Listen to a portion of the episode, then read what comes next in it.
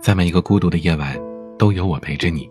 我是彼岸，喜欢节目请点击专辑上方订阅，每次更新你都可以第一时间听到。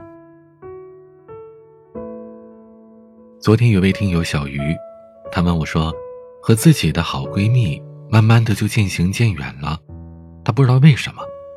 她说，感觉平时跟她闺蜜两个人感情挺好的，一起出去吃吃喝喝，玩玩乐乐，但是。平时因为工作忙，聚会的时间最近是越来越少，而且平时联系的也不多了。其实这位朋友啊，他就不明白一个道理：所有的关系缺乏了沟通，都是一个人的独角戏。这世界上最可怕的，从来都不是孤独终老，而是跟那个使自己感到孤独的人终老。再亲密的关系。没有沟通，彼此之间都会产生距离的。有句话说，许多东西都因为不发问而丧失。你不说，他也不问，按照各自的理解去对彼此好，最后发现自己做的都是一些无用功。有一位教授将要出席参加一个演讲会，那个会议的规格很高，是他平生第一次有这样的机会见这么大场面。全家人都很激动，妻子特意为他买了一套名贵的西装。等回到家，丈夫试了一下，发现裤腿长了两公分，还能穿，但是影响不大。晚上，教授早早就入睡了，可是他的母亲却睡不着，担心这么重要的演讲不合身的西装裤会影响儿子的表现。于是他母亲起来把那条裤腿裁剪掉了两公分，缝好了，烫平了，这才安心入睡。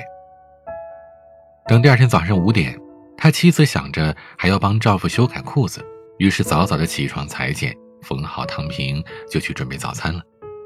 不一会儿，他女儿也起床了，他想着可能母亲在做饭，没有时间改吧，于是他也把裤子又裁剪了两公分。最后的结果可想而知啊，裤子比正常需要短了四公分，变得更加不合身了。这个故事虽然有些荒诞。但是在与人相处的过程当中，缺乏沟通，往往会导致各自分工不明确，最后做了无用功。在任何一段关系当中，最怕的就是不沟通，有问题事先不说清楚，等到事情发生了才反应过激，言辞激烈，或者是阴阳怪气的去指责彼此，最后不欢而散。如果事前每个人都能把自己的想法，或者是希望对方能做到的事情，都提前跟对方沟通，明确好各自的分工，就可以避免摩擦的产生。正如列夫·托尔斯泰所说的：“与人交流一次，往往比多年的苦思冥想更能启发心智。与其盲目的去猜一个人的心思，那不如直接与他对话，更加有效。”这世界上所有的误会都是来自于不理解，所有的矛盾都来自于不沟通，所有的错过都来自于不信任。每个人都有自己的想法，老是玩你猜我在想什么这样的游戏，最终消耗的是彼此的时间和感情。我们在与他人相处的过程中没有及时的沟通，就会按照自己的想法去揣测别人。心生猜忌，导致彼此的不信任。很多时候出现误解，不去沟通，把事情放在心里，只会梗上加梗，把对于对方的怨念堆积起来。而及时的沟通，可以解除自己心中的疑惑，减少彼此之间的误解。有误会时，不要害怕冲突，因为争论也是一种沟通。在争论的过程中，把话说清楚，才能更好的理解对方，解决问题。心理学家武志红说：“重要的不是发生了什么，而是对方是怎么感受的。”我们要永远记住，沟通在亲密关系当中是最重要的。感情是需要沟通的，这样才能更好的了解对方，走进对方的心里。不沟通的付出。很难让人感受到你的心意，有时对方还会觉得你的付出是一种负担。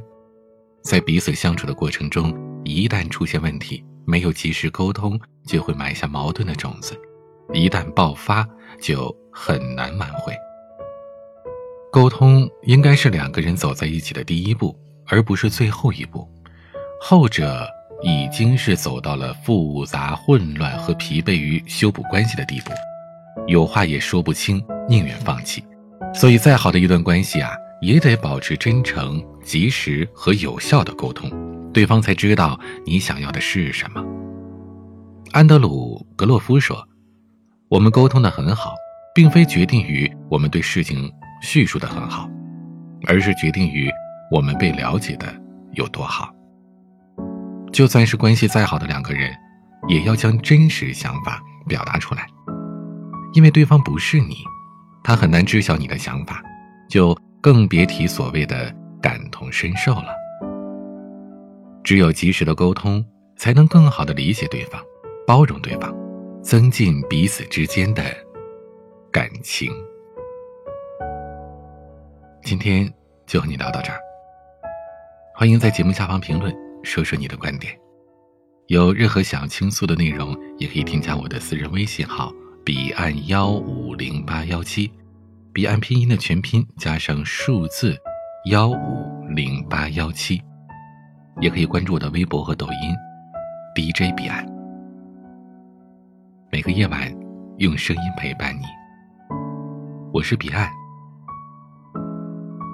晚安。却分得开我共你，无言的亲亲亲侵袭我心，仍宁愿亲口讲你累得很。如除我以外在你心，还多出一个人，你瞒住我。我亦瞒住我，太合衬。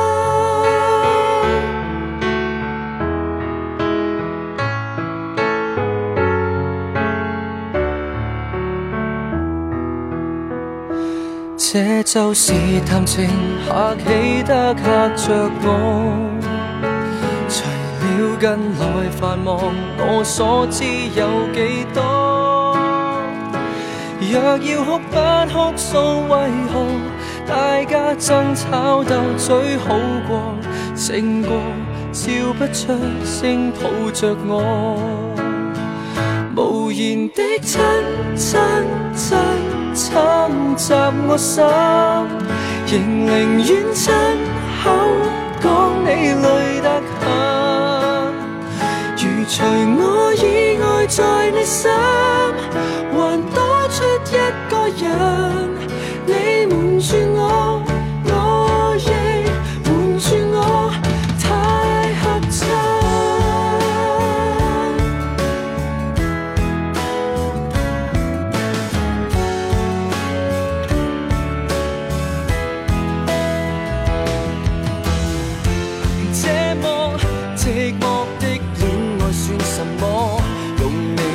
前前我用热吻逃避我，无言的亲亲亲，我，仍宁愿亲口讲你累得很，如。